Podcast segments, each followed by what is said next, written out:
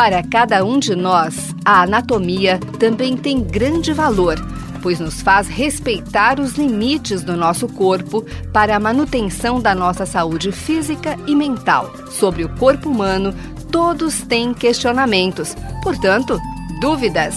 Anatomia Responde. Mande suas dúvidas para msemprem@forp.usp.br ou tirapele@fmrp.usp.br. Olá, pessoal. Hoje nos próximos programas iremos descrever algumas das principais relações observadas entre as estruturas anatômicas nos diferentes segmentos do corpo humano, também referidas como sintopias. Assim, no programa de hoje, faremos a descrição de uma importante sintopia localizada no segmento pescoço, a relação anatômica entre os nervos laríngeos recorrentes com os lobos da glândula tireoide e com as glândulas paratireoides. Os nervos laríngeos recorrentes, direito, com origem na região cervical, e esquerdo, com origem na cavidade torácica, são ramos do nervo vago, o décimo par de nervo craniano.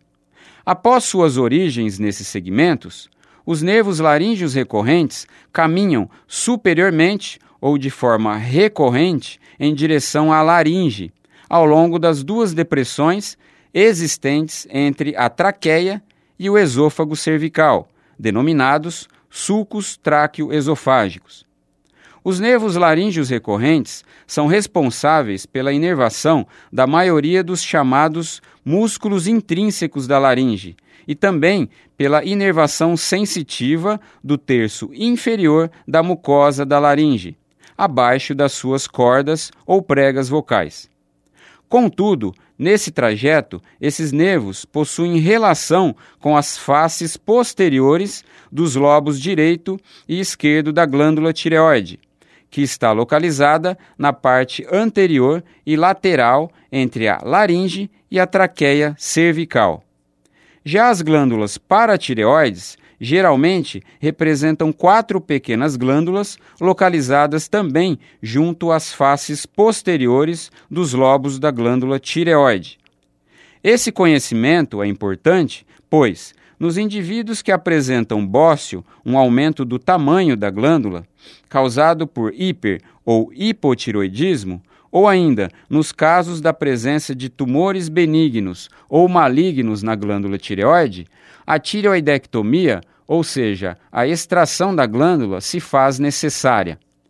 Assim, as alterações vocais após tireoidectomia estão relacionadas com a manipulação e ou lesão dos nervos laríngeos recorrentes, próximos ou aderentes à glândula tireoide, podendo causar modificação na sensibilidade laríngea, a qual exerce uma importante função no reflexo de proteção das vias aéreas e alteração de mobilidade das pregas vocais ou cordas vocais, relacionadas à função protetora e de vocalização ou produção do som.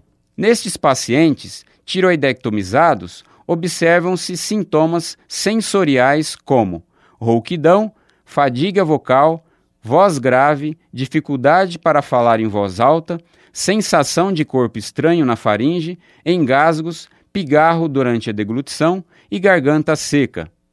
As alterações hormonais devem também ser tratadas com reposição hormonal, hormônios tiroxina, ou T4, e triodotironina, ou T3, também podendo estar associada à reposição do paratormônio, quando as glândulas paratireoides precisam ser ressecadas.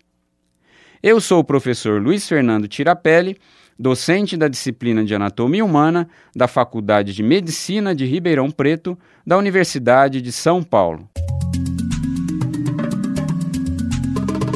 Você ouviu? Dúvidas? Anatomia Responde. Programa em parceria com a Faculdade de Odontologia de Ribeirão Preto e a Faculdade de Medicina de Ribeirão Preto. Mande suas dúvidas para msemprim@forp.usp.br ou tirapele@fmrp.usp.br.